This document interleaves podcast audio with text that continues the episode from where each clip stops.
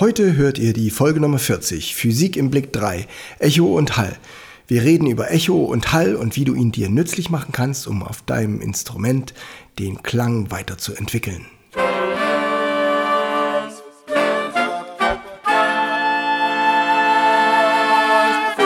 Taylors Bläser Podcast, der Wegweiser zum Lernen, Spielen und Unterrichten von Holz- und Blechblasinstrumenten.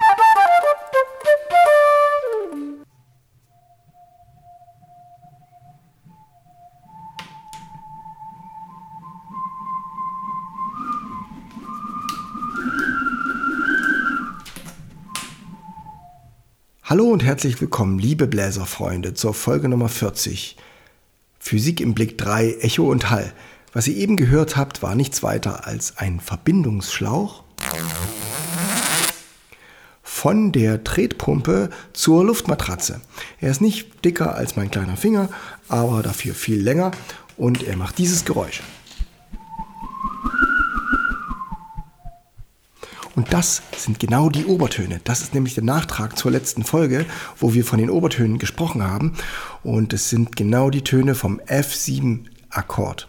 F, A, C, S, F. Und das sind die Frequenzen, die vierfache, die fünffache, die sechsfache, die siebenfache und die achtfache von F. Ihr könnt es also euch leicht ausrechnen. Und so genau funktioniert euer Ohr und so funktioniert auch die Obertonstruktur von allen Instrumenten, die uns umgeben das ist doch klasse, wie das zusammengehört. Und warum ich das jetzt nochmal sage, es ist absolut nützlich, wenn es eure Hörempfindlichkeit weiter steigert. Wenn ihr vielleicht auch sowas spielt wie Maultrommel oder Didgeridoo, dann habt ihr dort ein ganz reiches Obertonspektrum und ihr könnt auch aus jedem anderen Klang diese Obertöne besser herausfiltern. Ihr steigert eure Hörempfindlichkeit. Das andere ist, wo ihr spielt, ist nicht egal. Denn der Raum, in dem ihr spielt, der muss natürlich auch diese Obertöne irgendwie zurück an euer Ohr senden. Sonst gehen die einfach verloren und ihr könnt sie nicht selber produzieren oder ihr habt keine Kontrolle darüber. Und genau darum geht es in der heutigen Folge. Und deswegen kommt jetzt der Bläserreim. Zu Folge 40. Kehrt dein Ton vom Walde wieder, singt dein Echo deine Lieder trägt ein Dom weich deinen Schall, nennt man diese Wolke Hall. Ob Fels, ob Wald, ob Saal, ganz gleich, der Echohall krönt deiner Klänge reich. Es gibt natürlich ganz fantastische Räume, die den Klang eure Instrumente sehr gut tragen. Und da möchte ich euch zurückerinnern an die Folge Nummer 29. Die findet ihr in den Sommerfolgen. Heiße Sommer, kühle Kirchen, wo ich schon darüber gesprochen habe, wie nützlich es ist, in schönen akustischen Räumen zu üben. Zum Einstieg eine Geschichte von mir, was ich neulich erlebt habe, als ich in Küstrinchen zu Gast war, ein kleiner Ort in der Mecklenburger Seenplatte am großen Küstrinsee. Ich spielte am Ufer Trompete während die anderen mit dem Paddelboot unterwegs waren. Und etwa einen halben Takt später hörte ich, hörte ich die gleichen Töne noch einmal. Bom, bom, bom, bom, bom, bom, bom, bom, bom, bom, bom, bom, bom. Das war wirklich faszinierend. Es ist praktisch fast eine 1,2 Sekunden später kam der Hall. Man kann schon gar nicht mehr damit rechnen und trotzdem kam das Echo zurück. So deutlich und klar habe ich es selten gehört. Eine andere Gelegenheit gab es im Elbsandsteingebirge, wo ich unterwegs war mit meinen Söhnen und wir haben dort zwei Videos produziert. Wenn euch das interessiert, lege ich euch mal einen Link in die Beschreibung. Dazu gibt es auch die Musik von mir. Im Elbsandsteingebirge wird man dafür belohnt, wenn man sich die Instrumente auf den Rücken schnallt und sie den ganzen Tag mit umherträgt, um dann von einem schönen hohen Stein aus ins Tal hinein zu spielen und dann das Echo zurückzuhören. Auch das macht natürlich den Übereifer aus, also diese Einprägsamkeit von einem tollen Naturecho ist ganz großartig.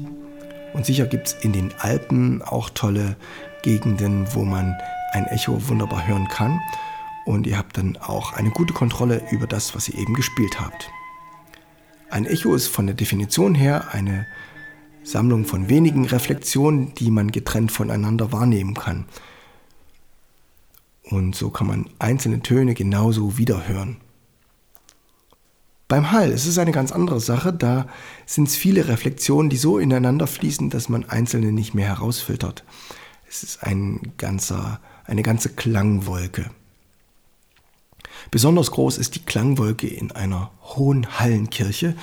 Und wie der Name schon sagt, Hall und Hallenkirche, vielleicht haben die sich damals schon was dabei gedacht, nämlich die St. Annenkirche in Annaberg-Buchholz, meiner Heimatstadt.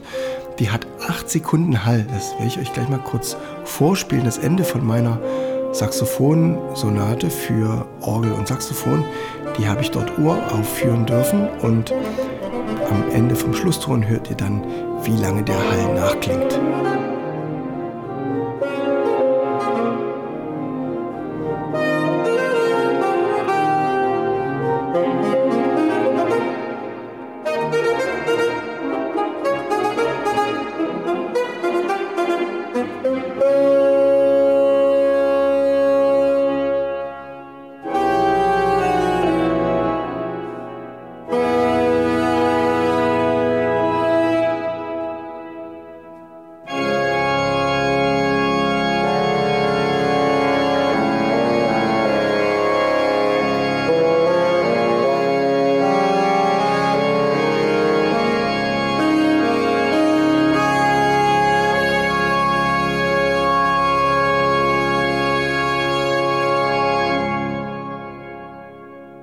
Vollständige Sonate gebe ich euch auch als Link in die Beschreibung. Die findet ihr auf SoundCloud. Das ist also das, was der große Gewinn ist, wenn ihr in tollen Akustiken, in Räumen spielt mit einer großen Hallzeit. Ihr habt eine große Rückmeldung über den Klang, über euer Spektrum, über eure Obertöne und könnt dadurch euren Klang intensivieren. Was dabei eine Rolle spielt, ist natürlich die Größe des Raumes, auch die Form des Raumes. Ne? In Hallenkirchen haben natürlich oben runde, rundes Gewölbe, ne? Kreuzrippengewölbe oder sowas. Aber auch ein kleinerer Saal kann schon runde Ecken oben haben und das verfeinert und verschönt die äh, Harmonie der Reflexion. Haben wir eine Neubauwohnung mit ähm, Wänden, die sich hart gegenüberstehen, dann gibt es mitunter nicht so schöne Hallereignisse. Die Beschaffenheit des Bodens, das Material, gibt es viel Holz, gibt es eher Betonwände und auch die Ausstattung des Raumes spielen eine große Rolle. Habt ihr Samtvorhänge und viel Teppich, stehen Polsterstühle im Raum oder es ist ein wenig ausgestatteter Raum mit Markisen und festem Fußboden, dann wird es etwas härter hallen. Unter klassischen Musikern gibt es oft die Ansicht, dass je trockener der Raum ist, desto besser ist die Kontrolle und die Übebedingung, um dann analytisch zu üben. Wenn wir dann genau dieses analytische üben wollen, dann ist das sicher richtig. Aber ich sehe da auch einen sehr wichtigen Punkt im gefühlvollen Üben, dass wir mit Emotionen bei der Sache sind, weil die Emotionen geben uns Kraft und letztendlich soll ja die ganze Musik emotional sein und da bin ich eindeutig der Verfechter von guten Halleigenschaften des Übungsraumes. Und ich rate euch, wenn ihr in einem öffentlichen Gebäude seid oder vielleicht in eurem Wohnhaus, wo die Nachbarn im Urlaub sind, dann geht mal ins Treppenhaus und spielt mal das schönste Lied, was ihr habt und genießt den Klang dabei. Das war's, was ich euch erklären wollte zu Echo und Hall. Und als Bonus, quasi als Abschluss für alle drei Physikfolgen, Physik im Blick 1, 2 und 3,